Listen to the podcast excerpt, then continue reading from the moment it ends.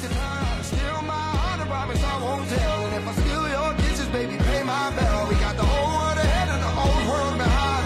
Whole world ahead and the old world behind.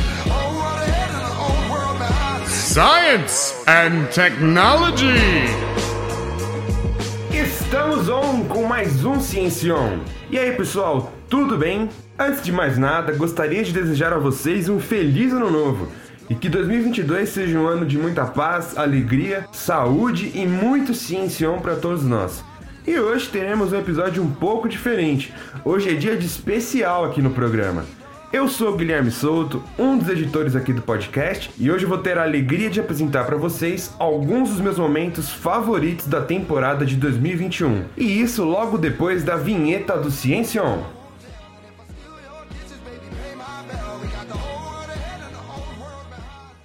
Science and Technology.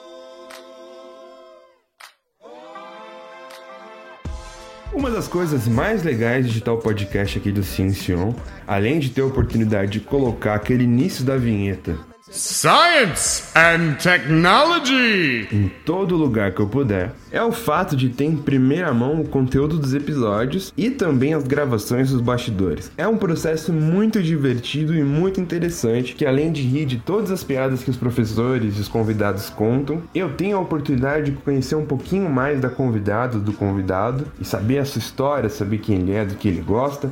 Isso me ajuda muito no processo criativo por trás da edição final do episódio.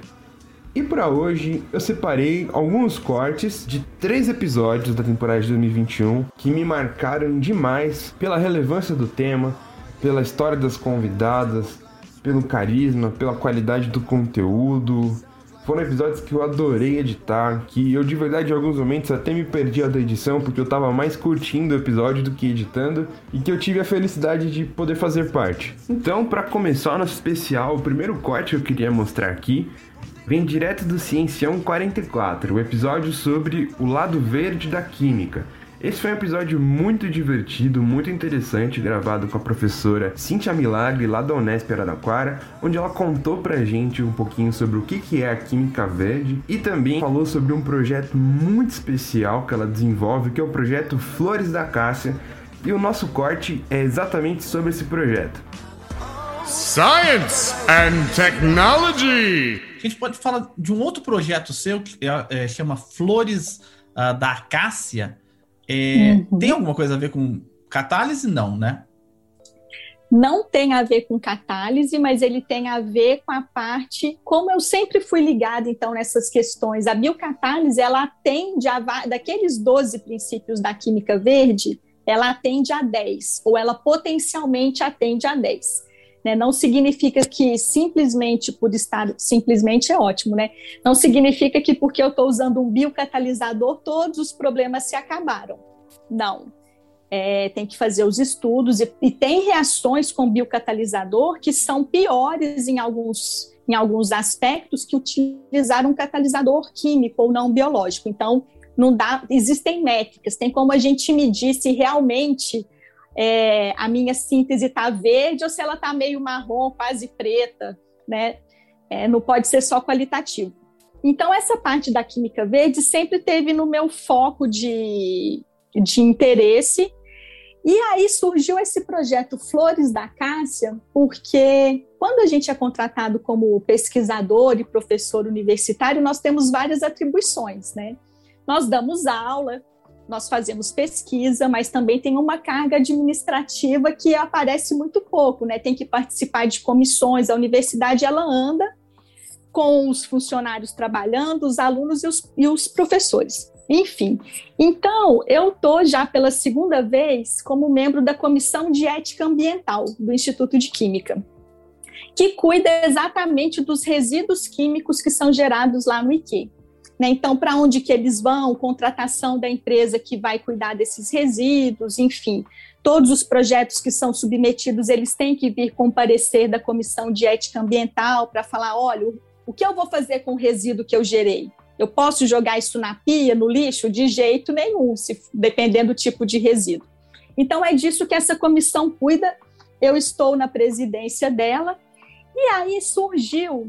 É, a gente queria ampliar isso daí para a questão do resíduo sólido urbano gerado lá no Instituto de Química, que nada mais é que aquilo que não é o lixo, né? A gente não gosta de usar muita palavra lixo, que não é o resíduo químico, o que, que sobra?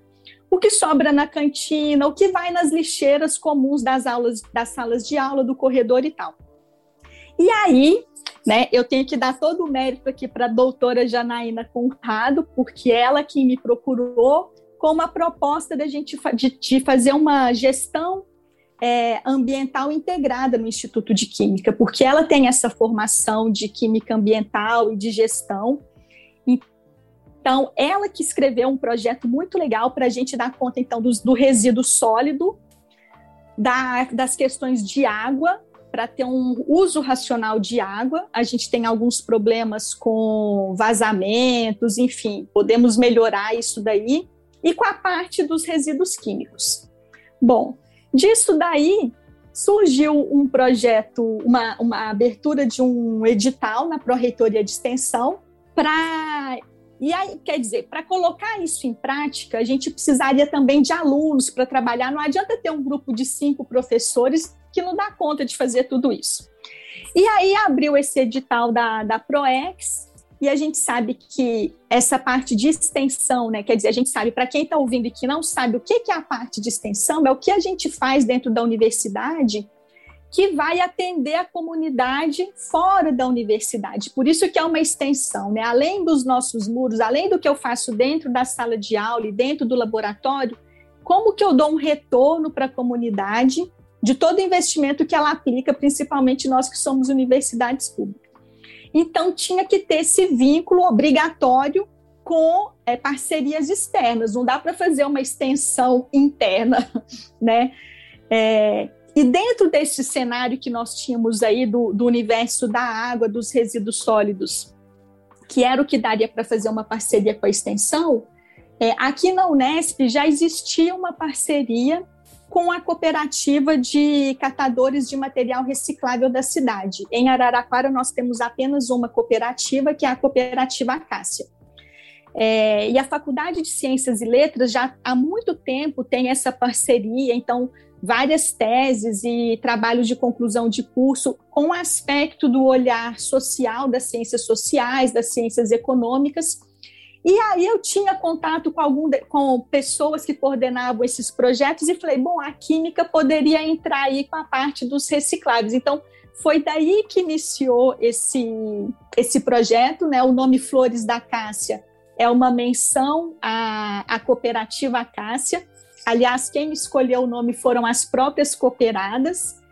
É, enfim, e nós somos uma equipe de 20 pessoas, entre professores, funcionários, a dona da cantina, a chefe da equipe de limpeza, porque tem que estar todo mundo junto, né? Não adianta um jogar o lixo reciclável no lugar correto e o resto não jogar. Então, somos uma equipe grande temos pessoas da Química e pessoas da Faculdade de Ciências e Letras, então multidisciplinar, cada um com o um olhar, com as suas contribuições. E eu sou muito grata, porque essa não é a minha área de especialidade, eu tenho aprendido muito.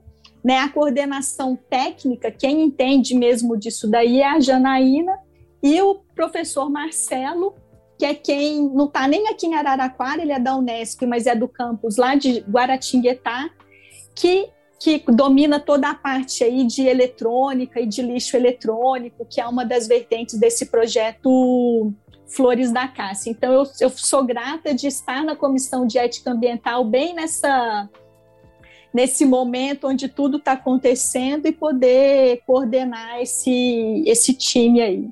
Isso é só para ver se eu entendi, reflete dentro do campus da Unesp de Araraquara ou lá no, no, no galpão, no, no, centro de reciclagem? Reflete nos dois.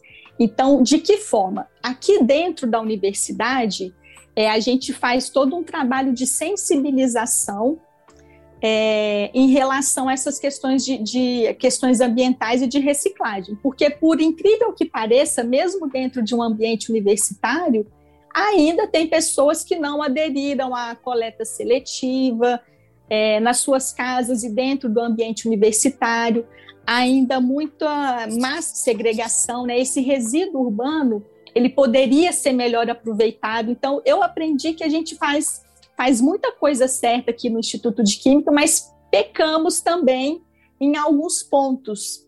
Então, a gente está fazendo esses ajustes, seguindo também as legislações, existe legislação para isso no, no Brasil. Então, no ambiente interno, a gente tem toda essa parte de sensibilização, tentar reduzir ao máximo o, o lixo que é gerado, e a gente tem aí, estamos no modo online ainda, né? Voltando agora para o trabalho, voltando bem aos poucos para o trabalho presencial, mas a gente tem aí projetos de fazer competições, qual é a sessão que conseguiu reduzir é, mais o, a geração de lixo, quem está separando melhor, enfim.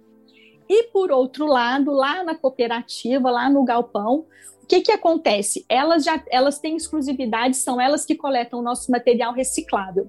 Ali elas fazem um processamento, a separação e revendem. Mas existe uma cadeia até chegar lá em quem vai comprar para efetivamente incorporar, isso passa em muitas mãos. O que que nós queremos? Um, fornecer um material de melhor qualidade para elas, de melhor qualidade para que elas vendam por um preço mais alto. Então, por exemplo, papel, que a gente gera muito papel na universidade.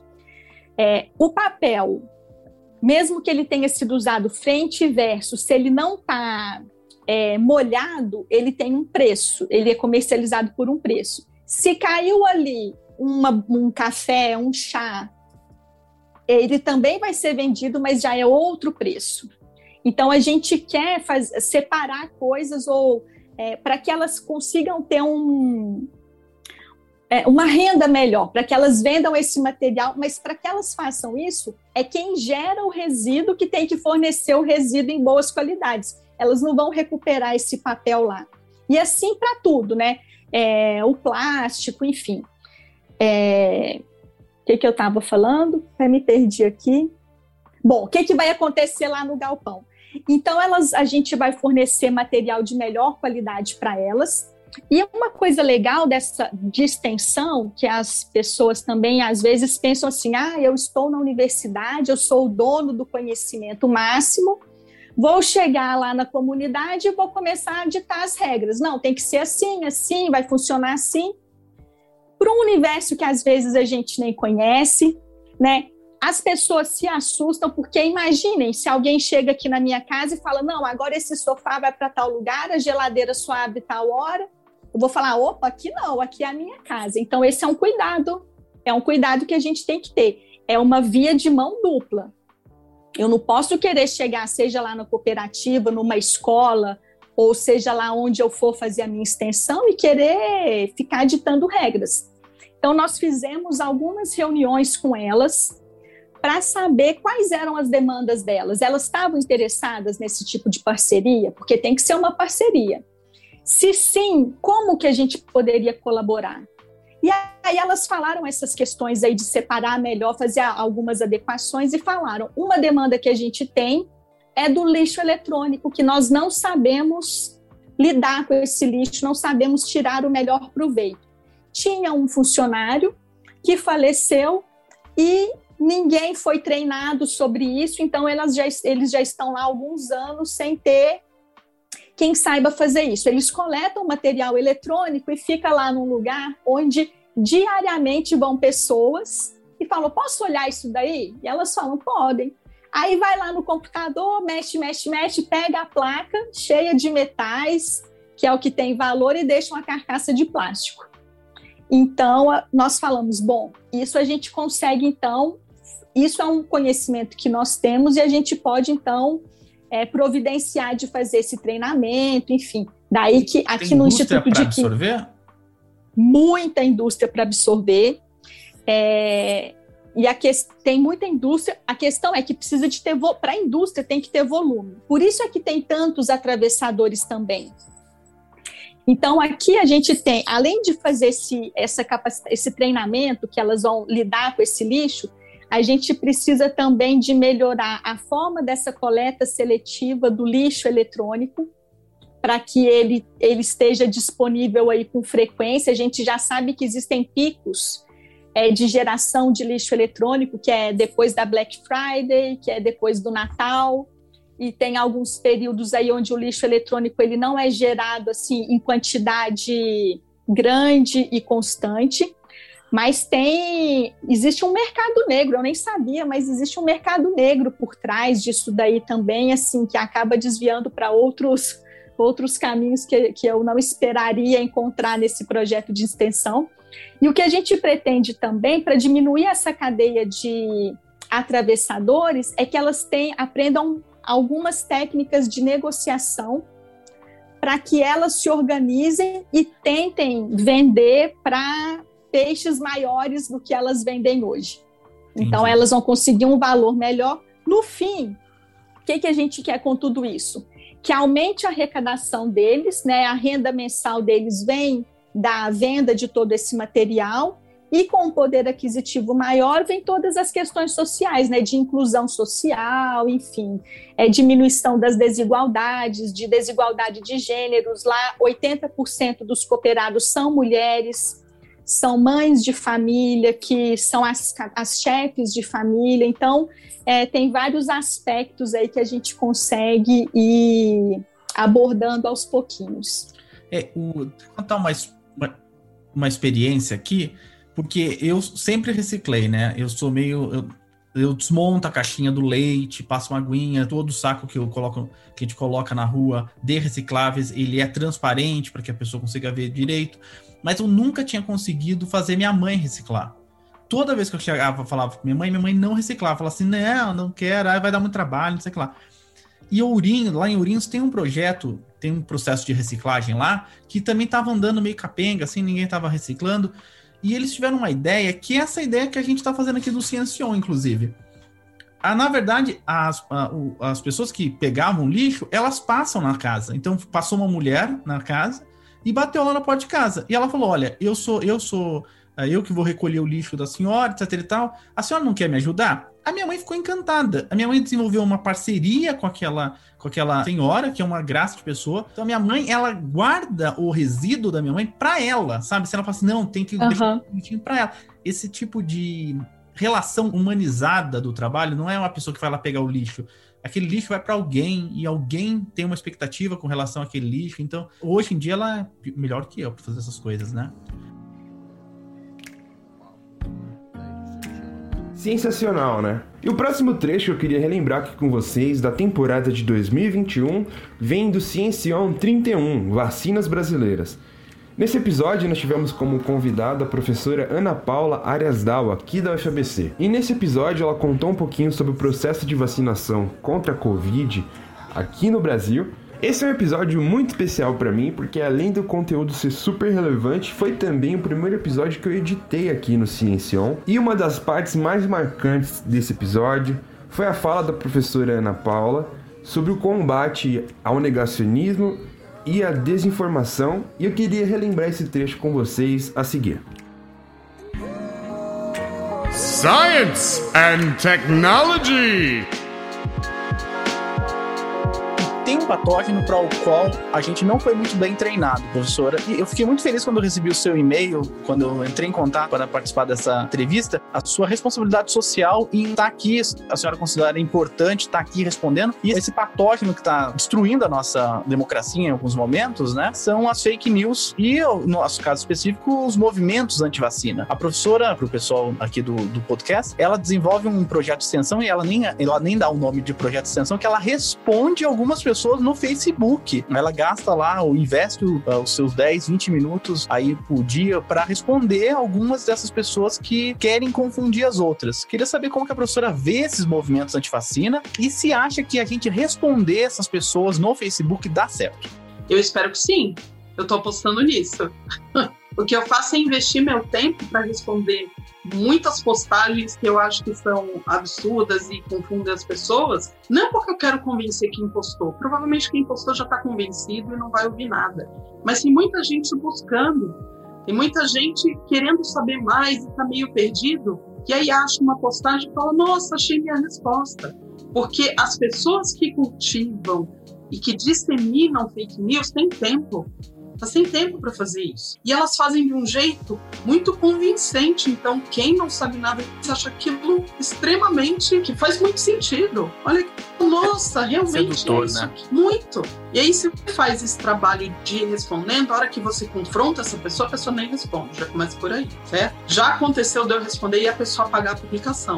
Isso é bom ou ruim? Não sei, porque eu não sei quem leu antes. Porque também se vê a réplica, se vê a pessoa argumentando, também é um contraponto que foi perdido. Então, quer dizer, as fake news, elas estão aí há bastante tempo, elas não envolvem só vacinas, mas envolvem uma série de outras coisas. Os meus amigos cosmólogos reclamam o tempo todo dos terraplanistas. Mas a diferença dos terraplanistas é que não tem nenhuma influência coletiva. A pessoa pode entrar nessa alucinação negacionista e viver no mundo dela e ok, não tem nenhuma nos outros. Mas se vacinar é um pacto social coletivo. Se você não se vacina, você é um transmissor, potencialmente. Se você vai para aglomeração, se você entra no avião, se você viaja, se você vai para festinha, o que você está fazendo? Disseminando o vírus. A gente tem diversos casos aí, a gente não viu uma atriz da Globo já idosa que morreu por isso? Ela estava 10 meses isolada, não sei se vocês viram, a Anissete Bruno. Ela estava 10 meses isolada, sem ver até os filhos. Ela recebeu uma visita. Essa pessoa estava assintomática, não sabia, passou para ela. Ela já tinha quase 90 anos, foi internada, ficou vários dias na UTI e morreu. E era uma pessoa saudável, mas era uma pessoa idosa. Então, quer dizer, a nossa atitude muda tudo nesse momento. E se vacinar é um, um, ato de cidadania. Agora, o governo não pode obrigar as pessoas a se vacinarem, porque senão a gente vai ter uma segunda revolta da vacina, como a gente teve no início do século XX. Porque os direitos individuais eles não podem ser feridos de forma alguma. Então, o que se faz é conscientização. Como? Campanhas na TV, que está mais ou menos no meio responder coisas no Facebook com a maior calma. E aí vem respostas as mais diversas quando você faz isso, mas você tem que ter paciência. Eu sou referência para minha família. Minha família me pergunta diversas coisas. Às vezes eu tenho que explicar cinco vezes, seis vezes. Tudo bem, a gente vai explicando. Alguma hora eles vão entender. E assim eles vão multiplicando. Agora, como surgiu isso em relação às vacinas? Todo mundo se pergunta, isso surgiu do nada? Como é que isso proliferou dessa forma? A gente tem, da mesma forma que a pandemia do coronavírus, a gente tem a pandemia de fake news, como o Pedro bem colocou. Como isso surgiu? Todo mundo já ouviu falar que vacinas causam autismo? Já ouviram isso? Todo mundo já ouviu, de alguma forma. De onde surgiu isso? Saiu um artigo publicado na The Lancet, que é uma das revistas mais prestigiosas da da área de medicina, junto com o New England Journal of Medicine, são as duas revistas de maior impacto da área de medicina. Nesta publicação se falava o seguinte: crianças que receberam a tríplice viral, que é a vacina MMR, desenvolveram autismo. Era um estudo estatístico, simplesmente estatístico, de tantas crianças, tantas de doeira. Não viram outros fatores. Então, já começa por aí, uma abordagem fabricado. Depois se descobriu que os dados foram fabricados, não só falsificados, como fabricados. Então, o que eles apresentaram, parte eles tinham feito mesmo e mudaram os resultados, e parte eles nem sequer tinham feito. Como se já não fosse o bastante, descobriram depois que advogados das associações de portadores de autismo, dos pais desses portadores, eram financiadores desse trabalho. Ou seja, essas associações estavam buscando ressarcimento, uma forma de indenização das gigantes farmacêuticas, falando: olha, meu filho teve autismo porque ele tomou vacina. E isso foi publicado e foi mostrado no Jornal Nacional e uma série de meios de comunicação, porque afinal de contas saiu no The Lancet. Quem não mostraria? Qualquer um falaria. Eu falaria em aula, porque saiu no The Lancet, porque era uma revista super conceituada e renomada. Muito bem. Depois disso, depois de um tempo, se verificou, se apurou tudo isso, teve denúncia, se verificou tudo isso, o artigo foi retirado. Apareceu na mídia? Não. Então, a partir desse artigo, se espalhou essa questão das fake news, dos antivacinas, e se formaram gerações de pais que não vacinaram os seus filhos. Tendo esses fatos em mente, a gente entende por que, que doenças que já eram para estar erradicadas estão voltando. No Brasil, o sarampo já era erradicado. Ele voltou, a gente perdeu o certificado de erradicação. Ele voltou porque os pais não estão vacinando. E a vacina de sarampo é justamente a MMR desse artigo. A de sarampo está na tríplice viral. Então começou assim, aí vários mitos vão sendo criados para aumentar toda essa história. E hoje é um movimento que tem apoio até de alguns governantes e ex-governantes pelo mundo. Bacana pela conscientização, professora. A senhora falou da palavra básica que eu sempre uso, é um pacto social que a gente fez, mesmo que a gente não tenha assinado, a gente fez um pacto social de viver em comunidade. E algumas pessoas têm mais responsabilidade que outras na divulgação ou na checagem dessas informações. E um deles são os influenciadores digitais, que nos ouvem muitos. Hoje é um dia muito triste por alguns comemoram, mas hoje é um dia muito triste mesmo, porque a gente teve a morte, a gente tá gravando esse programa na morte da influenciadora digital digital Igona, que morreu hoje há mais ou menos à meia-noite, e ela se vangloriava de aglomerar e realmente torci muito para que ela saísse dessa, para que ela visse que a atitude dela não foi uma atitude legal, mas fica aqui o meu alerta ao pessoal de que não é porque você não vê esse vírus que esse vírus não vai te matar. E mais importante, porque para mim, né, na minha concepção de vida, morrer para mim é o de menos. Eu ficaria muito, muito, muito mal se eu matasse alguém, principalmente se matasse algum, algum ente querido meu como minha mãe, né? Por isso que eu nem nem vou. Faz um ano que eu não visito a minha mãe. Mas, gente, vamos lá. É só usar uma máscara e ficar em casa o tempo que der, né? E depois a gente vai contar, né, professora? A gente vai contar pro pessoal. Nossa, naquela época eu tive que ficar em casa, não sei, eu já não aguentava mais. Tem história para contar um pouco, né? Todo mundo tem uma história para contar desse período, porque é um período de grande desafio. E não é fácil mesmo. Eu tenho um filho de 9 anos, aquele da vacina que eu contei para vocês mais cedo, e ele passou o aniversário dele aqui, fez por live, e o pai dele estava com Covid no aniversário dele. Meu marido pegou pegou Covid, mas não teve sintomas pesados, não teve sintomas nem pulmonares nem vasculares, que são os mais pesados que podem acontecer. Mas, assim, o cansaço era enorme, ele não conseguia fazer as coisas, ele tinha que dormir o tempo todo, e aí ele ficou isolado. Eu isolei ele aqui em casa, eu fiz um isolamento. E no dia do aniversário do meu filho, eu dei um para ele, eles se abraçaram, os dois de máscara e com um lençol entre eles. Foi assim que eles se abraçaram. Então todo mundo tem uma história assim, vai ficar marcado. Eu sei que vai ficar marcado na infância do meu filho, mas eu tinha que garantir que ele não pegasse. E existe um mito que as crianças não pegam coronavírus. Realmente é um mito. Existe sim uma tendência de pessoas mais pegarem porque as pessoas produzem mais receptor nas células pulmonares. Mas não quer dizer que as crianças são imunes, não. Muito longe disso. Então, quer dizer, a volta às aulas também é um ponto controverso que precisa ser muito discutido.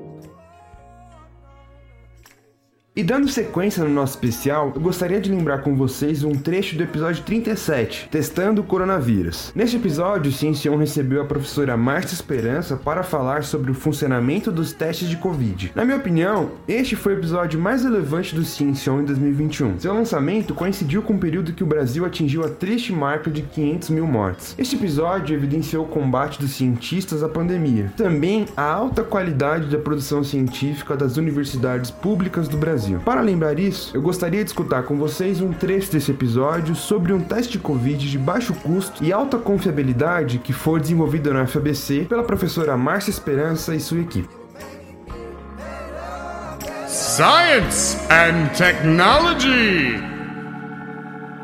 Até porque a gente vai falar disso agora, que a gente vai começar a falar sobre o desenvolvimento dos testes aqui na UFBC. Não é barato, né, fazer esses testes na farmácia. Pelo menos a última vez que eu fui ver, estavam 150 reais aqui para fazer um é teste, né?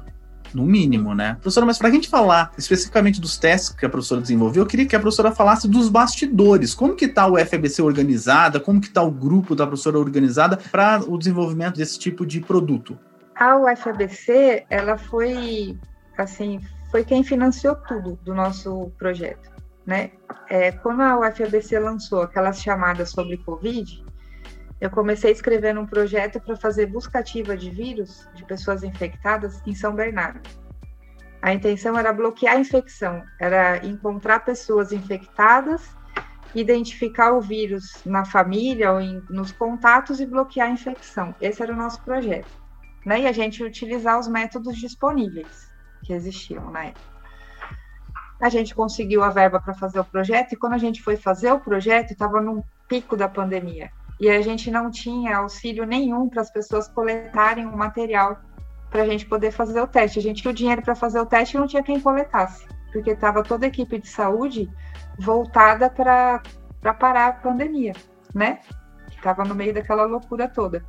E é o que a gente percebeu, a coleta do suave nasal e orofaringe, ela é uma coleta que depende de profissional da saúde, ela é muito desconfortável para as pessoas. Em criança é terrível, imagina uma criança receber aquele suave enorme no nariz, né? A pessoa pode espirrar, pode vomitar durante o processo e contaminar quem está coletando. Então é uma fonte muito grande de contaminação. E a gente não poderia fazer isso com estudantes, que era o que a gente tinha. Então, assim, a gente não poderia, não tinha nenhum estudante que era, apesar de ter gente da área da saúde, a gente não poderia colocar em risco as pessoas, né, que fossem fazer essa coleta para fazer o, o, estudo. E a gente começou, a partir desse momento, a pensar o que, que a gente poderia fazer para melhorar a questão da coleta, para a coleta ser menos invasiva. E aí a gente pensou, olha, é, se a gente ficar sem máscara, o que, que vai contaminar a outra pessoa? Não é a saliva? Então, assim, então tem que ter vírus na saliva, né? E aí a gente resolveu falar assim: ah, vamos coletar saliva. E aí a gente foi ver que existiam vários kits comerciais para coleta de saliva, né? Mas aí assim a gente falou: olha, o vírus está na saliva. Se o vírus está na saliva, por que a gente não pode né, detectar o vírus na saliva? A saliva seria muito mais fácil de coletar. E aí a gente foi pro foi ver se existiam kits para coleta de saliva. Aí era pior que coletar o suave, porque a pessoa tinha que cuspir no tubo 5 ml de saliva. E a gente falou assim, gente, isso vai contaminar o planeta, né? Você vai ter 5 ml de saliva de um monte de gente, aquilo tubo todo sujo. E aí é onde veio a ideia de juntar o suave com a saliva o suave, a ponta do, do suave, ele não tem um algodão? Tem. Tem um algodão. Então a gente falou assim, é, por que, que a gente não pode usar um algodão para coletar saliva? E a gente pensou, ah, a gente compra o suave, a pessoa morde o suave, né, na boca e a gente corta a ponta. Eu falei assim, não, por que a gente não usa o algodão direto? Então a gente foi fazendo os testes com algodão e funcionou. Então hoje a gente faz a coleta com algodão, a gente compra algodão comercial mesmo de farmácia, né, hidro, hidrofílico, que a gente pega um, um algodão bastante hidrofílico, estéreo, né, então a gente esteriliza, e a gente faz as bolinhas de uma forma estéreo, de luva, máscara, quem está fazendo a bolinha fica sempre numa sala separada, aí é onde entra a nossa equipe, né. Então eu tenho a equipe do laboratório, ela tem seis alunos de pós-graduação, dois doutorandos, quatro mestrandos que participam do, do trabalho de monitoramento e testagem, né? Então, quem está fazendo o dia que a pessoa desce para fazer os kits, o algodão e preparar o teste, ela não mexe mais nada no laboratório e fica numa sala isolada. Então ali ela faz o algodão, ela separa as luvas, o tubo que a gente faz para coleta. Então a gente fez tudo isso é, separado, né, para evitar a contaminação. E a gente fez todos os testes desse algodão, primeiro com amostras positivas de suave, então a gente mergulhava o algodão no suave, lá do, a gente pegou 100 amostras do laboratório do professor Fernando da Faculdade de Medicina, então a gente molhava no suave e, e extraía o RNA e fazia todo o processo de diagnóstico, né, de testagem que a gente faz no laboratório. E a gente viu que o algodão não atrapalhava em nada, que ele mantinha a amostra, que era tudo muito. que o algodão não ia atrapalhar. E aí, depois que a gente viu que o algodão não atrapalhava, que a gente não precisava colocar aquele algodão com saliva em solução nenhuma. Se ele ficasse guardado no tubo seco, ele mantinha a sua estrutura, né? A gente é, pegou esse, essa ideia toda e foi fazer um experimento na faculdade de medicina. A gente coletou a amostra de 111 pessoas que iam aleatoriamente para a faculdade fazer teste para Covid para várias coisas, porque tinha sintoma, porque não tinha, porque tinha entrado em contato. Então, a porcentagem de positivos lá foi em torno de 10% só. Aonde? Na de medicina? Na, na faculdade de medicina. Isso, foi nessa testagem. Então, a gente testou pareado suave nasal e orofaríngeo com a saliva. E os resultados deram 97% de concordância entre eles, tanto dos negativos quanto dos positivos. O que, que a gente viu? O que menos concordava eram os positivos. Então, o nosso teste era menos sensível. A gente deixou de pegar duas amostras. Entendi. Mas os testes negativos, a gente não pegou nenhum, né? Com exceção de uma amostra que depois eles repetiram e viram que a pessoa estava infectada. Então, assim, a gente conseguiu detectar uma amostra que eles não conseguiram de primeira. Hum, Então, a gente ficou muito satisfeito com o teste. Foi uma validação, né? Então, assim, a gente validou esse teste na faculdade de medicina, o uso do algodão, o transporte da amostra, tudo isso a gente fez ali até o mês de novembro do ano passado. Só pra gente pegar a parte da coleta, como que então é a coleta? É um algodão, mas de qual que é o- mais ou menos o, o É diâmetro da bolinha meio, de meio algodão? centímetro. Meio centímetro de diâmetro. Certo? E daí é- eu coloco na boca, tipo, e- alguém coloca na minha boca, eu. Não, Como funciona? Você faz tudo sozinho. Então, no kit que a gente está deixando na UFABC, vem um saquinho com as instruções. Dentro do kitzinho vem dois sachês de lenço com etanol 70. Esses sachês a gente comprou de locais onde vendiam esses sachês para alimentação, né? Então, são sachês de etanol 70, são os lencinhos de 10 por 15, tem um tamanho bom. Aí você tem um tubo seco, que é de coleta de sangue a vácuo só que ele não tem nada dentro, só a tampinha de borracha, ele é vedado, então não preciso abrir o tubo para pôr solução dentro depois, né? Então eu tenho esse tubo coleta seco, algodão e uma luva de plástico, simples. Então a pessoa coloca a luva de plástico, pega o algodãozinho, põe na boca, deixa um minutinho ali só para ele ficar embebido com a saliva, abre o tubo Em qualquer lugar da boca, né? Pode deixar em cima da lugar. língua. Tá. tendo, tendo saliva, que assim, na nossa concepção, e é na realidade, né? Assim, se eu falando eu contamino uma outra pessoa, qualquer lugar que eu colocar aqui eu vou ter vírus, né? A pessoa coloca aquele algodão dentro do tubo, fecha, e aí abre um daqueles sachês de etanol e enrola o tubo com sachê de etanol. E coloca num saquinho onde a pessoa escreveu o nome, colocou todas as informações que a gente pede, né, para poder registrar o nome da pessoa, com o CPF, com o E endereço. por que, que tem que colocar o etanol ao redor do. Etanol? Então, para proteger a gente que está no laboratório. Hum, tá. Então, uma vez que a pessoa enrola o tubo no etanol 70, a gente não precisa ter um laboratório que tenha tudo de luz ultravioleta, que seria muito caro e a gente não teria como fazer. Então chega aquela amostra que é praticamente limpa, a gente tem um fluxo laminar, a gente abre lá dentro ainda com todos os cuidados, mas a chance de contaminação de quem transporta a amostra e de quem recebe a amostra é praticamente zero. Entendi. E daí chega no laboratório, o tubinho lá, daí vocês passam por qual procedimento? O que, que Aí depois, dentro daquele tubo, a gente injeta uma solução de que a gente chama de o trisol, que é conhecido para extração de RNA, só que feito no laboratório. Então a gente faz o trisol, a gente prepara esse trisol com sais comprados no mercado nacional. Com isso a gente consegue baratear em cinco vezes o preço da extração. Já começou a baratear por aí. Né? Então a gente já barateia bastante na extração do RNA. E aí depois a gente extrai o RNA com essa solução. E a partir do RNA a gente faz um PCR em tempo real. Só que primeiro a gente faz a transformação do RNA em cDNA com uma enzima transcriptase reversa comprada no mercado nacional. E depois a gente faz, utilizando esse cDNA, a gente faz a PCR em tempo real. Então a gente não faz o que os laboratórios fazem na sua maioria, que é o RT-PCR num passo só, que ele sai muito caro. E aí, para a gente fazer o PCR em tempo real, qual é a grande novidade, né? A gente compra a sonda, os oligonucleotídeos e tudo separado.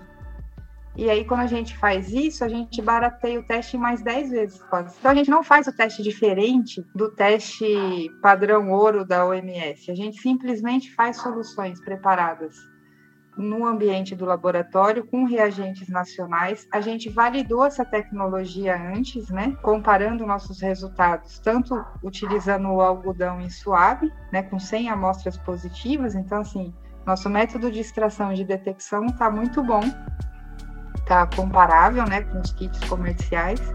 E também a gente valida a saliva no lugar de suave. Science and technology. Só porque o pessoal não conhece, eu também não, que é fazer o PCR em tempo real. É uma máquina que você coloca lá a solução e ela vai. Isso é um termociclador, né? Então, assim, porque a PCR é feita com mudanças de temperatura. Então, quando você aquece a amostra, os ácidos nucleicos se separam, aí você diminui a temperatura, aí ligam-se os iniciadores e começa uma reação de amplificação por polimerase. Né? No caso da PCR em tempo real, por que, que é em tempo real? Porque você usa marcadores fluorescentes.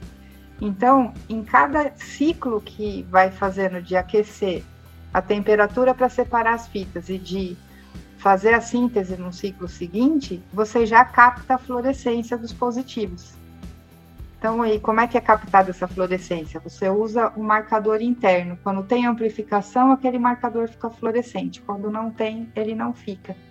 Então, você sabe exatamente em qual passo, que eles chamam de CT, que vem nos testes, quando a gente faz, né, no resultado, ele faz o ciclo de amplificação. Então, por exemplo, se ele está em torno de 20 até 38, é válido. Se ele está acima disso, tem muito pouca carga viral ou é um resultado falso positivo. Então, tudo isso a gente organiza no laboratório. E ele é em tempo real porque você lê a fluorescência. Então, assim, a cada ciclo você lê a fluorescência. Até ele atingir uma fluorescência X que você consegue dizer que aquilo é positivo. Esse teste é 20% do valor do teste normal com suave. É 20%. Na realidade, o teste é muito similar ao do suave, só muda a saliva no lugar do, do suave, certo? certo. E a, a, diferença é que a gente faz tudo separado. Eu faço a reação de transcrição reversa com uma enzima nacional, né, que é uma transcriptase comprada numa empresa nacional mesmo. E depois eu faço o PCR em tempo real com reagentes comprados também no mercado nacional. Então, enquanto eu pago 8 mil reais num kit para mil amostras, certo. né? Eu vou gastar muito menos, mas muito menos para fazer 10 mil amostras. Porque eu comprei tudo separado. Ah, e Márcia, é, em questão de tempo, só para você ter uma ideia, quanto tempo leva a partir do momento que você já tem a amostra coletada no algodão para ter o resultado daquilo? É um teste que é rápido? Ele é demorado? Como que é? Ele é rápido. É que a gente tem recebido a amostra tarde, né? É, até a gente tirar do saquinho, colocar tudo, vai ali umas três horas, né? Então, sim, são três horas é, para você extrair o RNA. Uhum. E a reação de PCR em tempo real, se eu estiver fazendo constantemente sem precisar parar para nada, é mais três horas. Então, em seis horas eu consigo dar o resultado. Uhum. Né? Só que a gente, nesse tempo, a gente recebe muita amostra, né? Então aquilo acaba. A gente deu o prazo de 72 horas, que é um prazo bom para a gente. Mas o, os positivos que a gente encontrou nessas duas primeiras semanas, a gente conseguiu dar entre 24 e 48 horas. E a UFABC consegue processar quantos testes, mais ou menos? Vocês estão conseguindo processar quantos testes, mais ou menos? A gente chegou a 500 amostras por semana. Olha só. Tem alguma patente nesse processo? Está sendo é, contatado alguma indústria para tentar escalonar isso? Como que tá? Pedro, não tem. E assim, a gente já andou divulgando o teste, né, em alguns, mas assim, não tem, porque tudo que a gente usa é comprado no mercado nacional é, a gente vai publicar, a gente já enviou para a revista. O nosso interesse maior é que esse teste fosse replicado. E ele pode ser replicado parcialmente, por exemplo, saliva. A coleta de saliva, se você faz para criança, né, eu, eu testei meu sobrinho, certo? Que a gente não tem projeto para isso. Então, eu tive três sobrinhos que tiveram coronavírus, um de 4 anos, um de 7 e uma sobrinha de 12. Né? Eu consegui acompanhar os vírus deles por 10 dias. Eles ficaram 10 dias infectados. Uhum. E se fosse fazer o teste do suave, eles iam fazer uma vez só e muitas vezes a amostra não fica boa. Né? Então, assim, a nossa intenção é que esse teste possa ser utilizado para outras finalidades que você queira testar, é, crianças que você queira testar em escola, em ambiente de trabalho, porque ele é muito bom para você fazer essa pesquisa de assintomático. É uma ideia simples, mas genial, né, de usar um pedacinho de, de algodão, né, seguro, né? É a criança ela pode chegar a engolir, né? A... É, mas se ela engolir, né? É, é algodão. É, um né? é um algodão, né? E assim, nesse momento, esse teste ele está sendo feito só ali na UFABC, né? Mas você acredita que ele possa é, vir a ser utilizado pela comunidade de modo geral, ainda já nessa pandemia? O que você tem de expectativa? É, sério, eu, eu não sei, assim, na UFABC a gente está na segunda semana. Uhum. Eu estou muito feliz pelos resultados que a gente teve.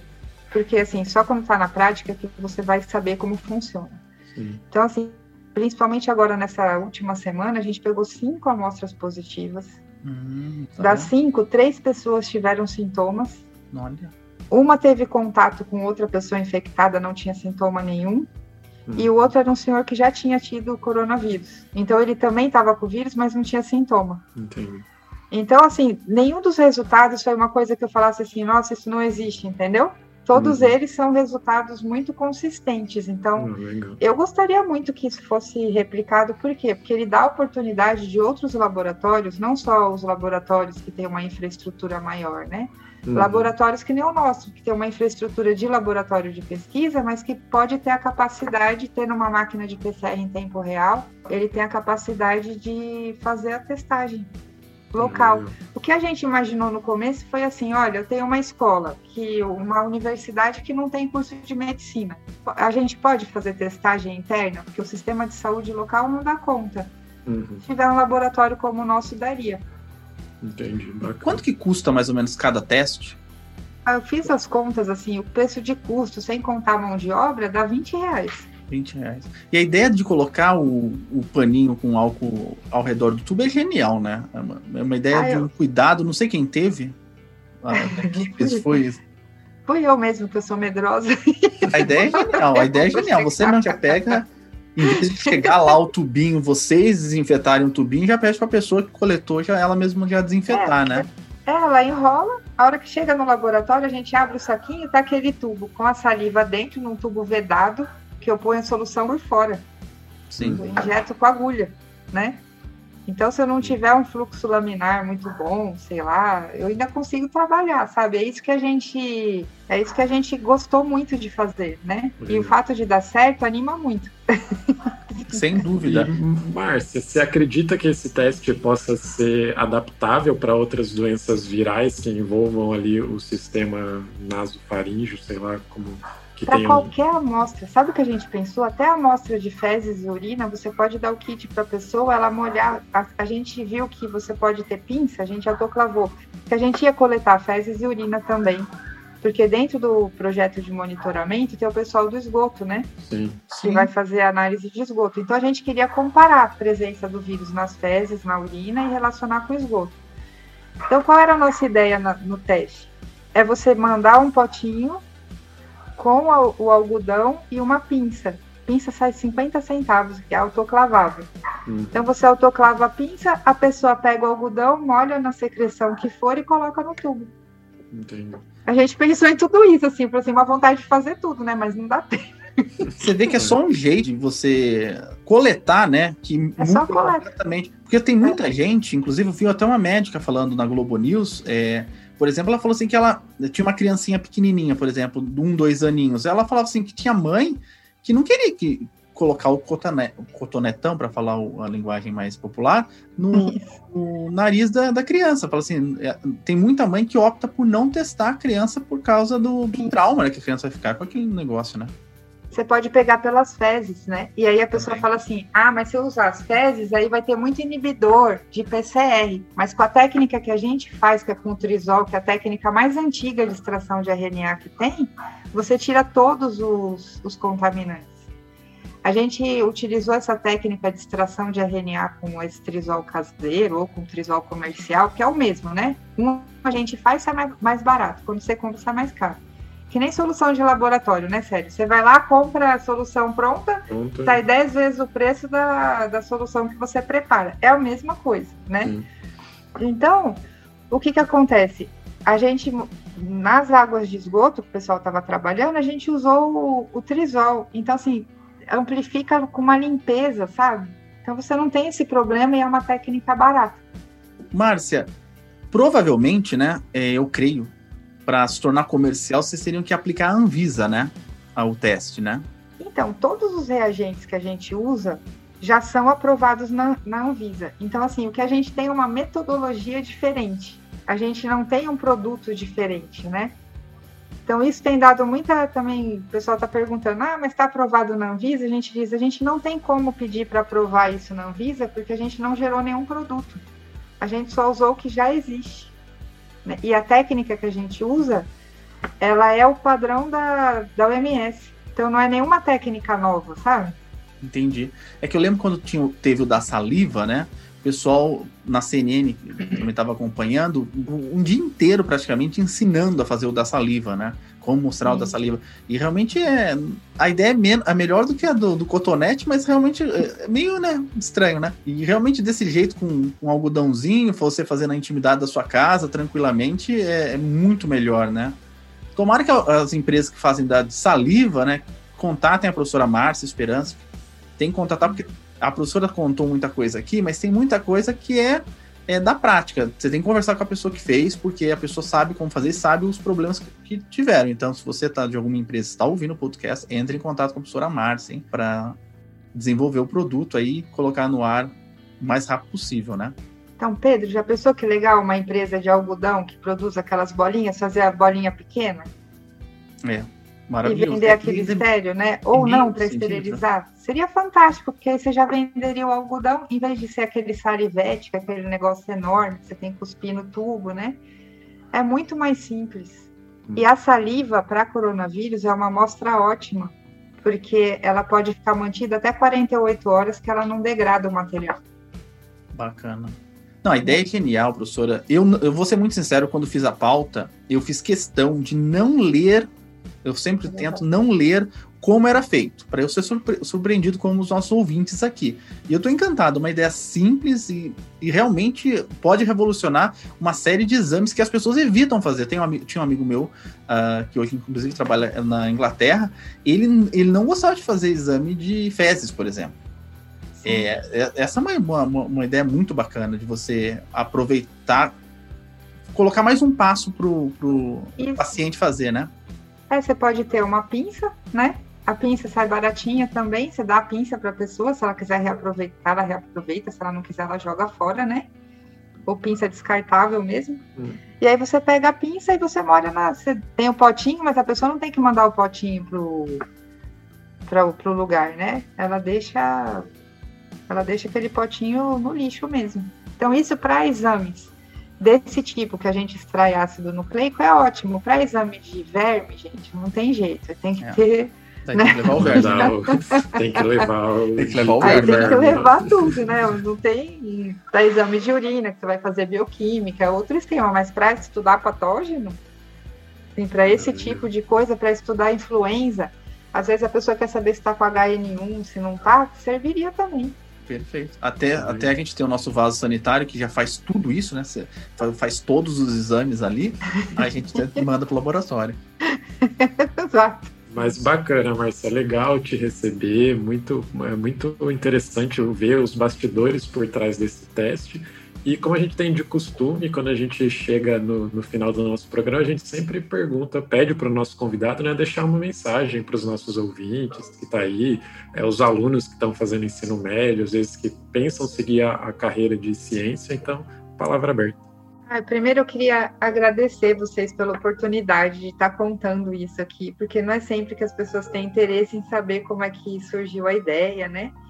Agradecer também os alunos de pós-graduação, porque sem eles, gente, não daria conta de fazer tanta amostra. Eles estão lá no laboratório agora fazendo o processamento das amostras que chegam de Santo André, né?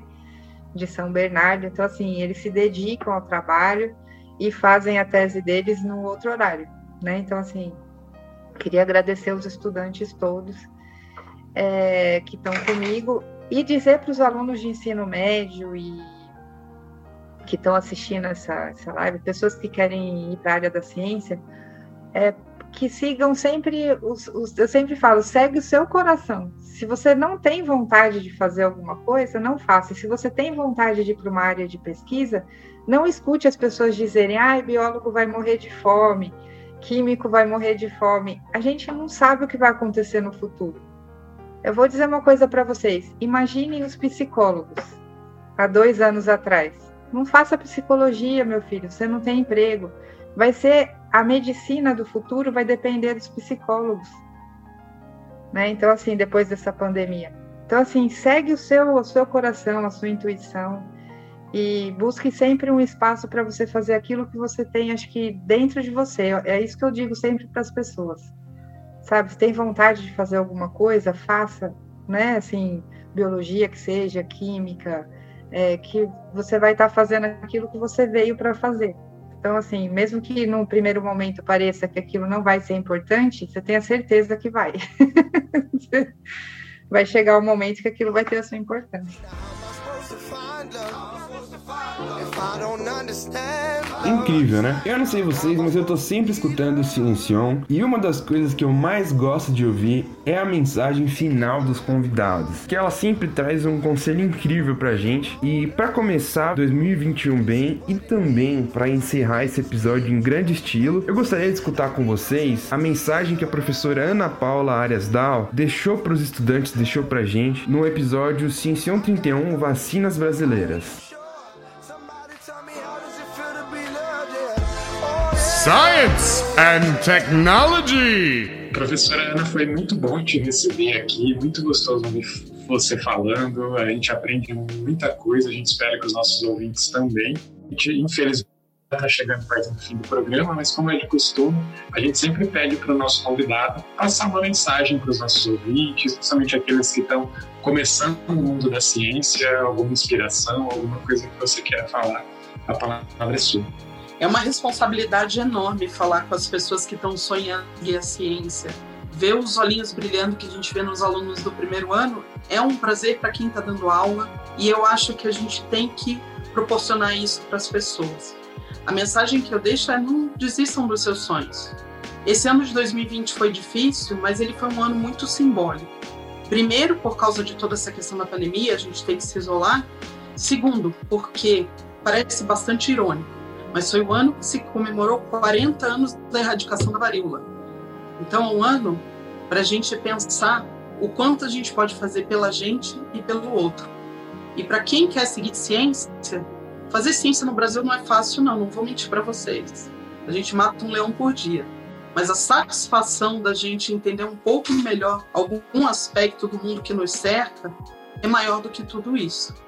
Então, quem sonha com isso, vai atrás dos seus sonhos mesmo que os outros não deem muita força. Eu posso dizer que grande parte das pessoas para quem eu falei que ia fazer química falaram que eu era louca. Você vai fazer química? Química pura? É, química pura. Eu gosto. As pessoas, ah, tá. Então, é difícil fazer ciência, é difícil a gente conseguir levar para frente as nossas ideias porque não tem apoio governamental, cada vez tem menos investimento. Tudo isso está posto mas a vontade de fazer a diferença e de entender um pouco melhor o mundo que nos cerca tem que ser maior do que isso. E isso vai dar esperança para muitos. A ciência, ela acima de tudo, ela serve à vida. Ela dá esperança para as pessoas. E que tenhamos cada vez mais pessoas capazes de fazer isso. Eu quero agradecer novamente pelo. Adorei participar aqui. Eu acho que essa iniciativa é maravilhosa, porque vocês colocam nas casas das pessoas informações que são tão importantes e de uma forma tão descontraída, tão legal. Continue assim.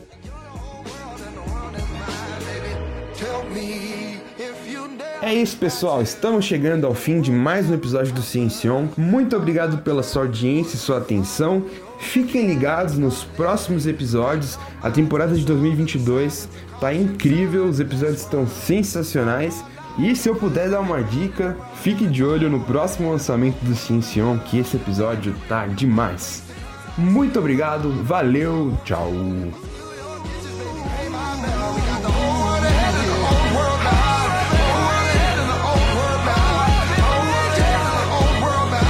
Science and Technology.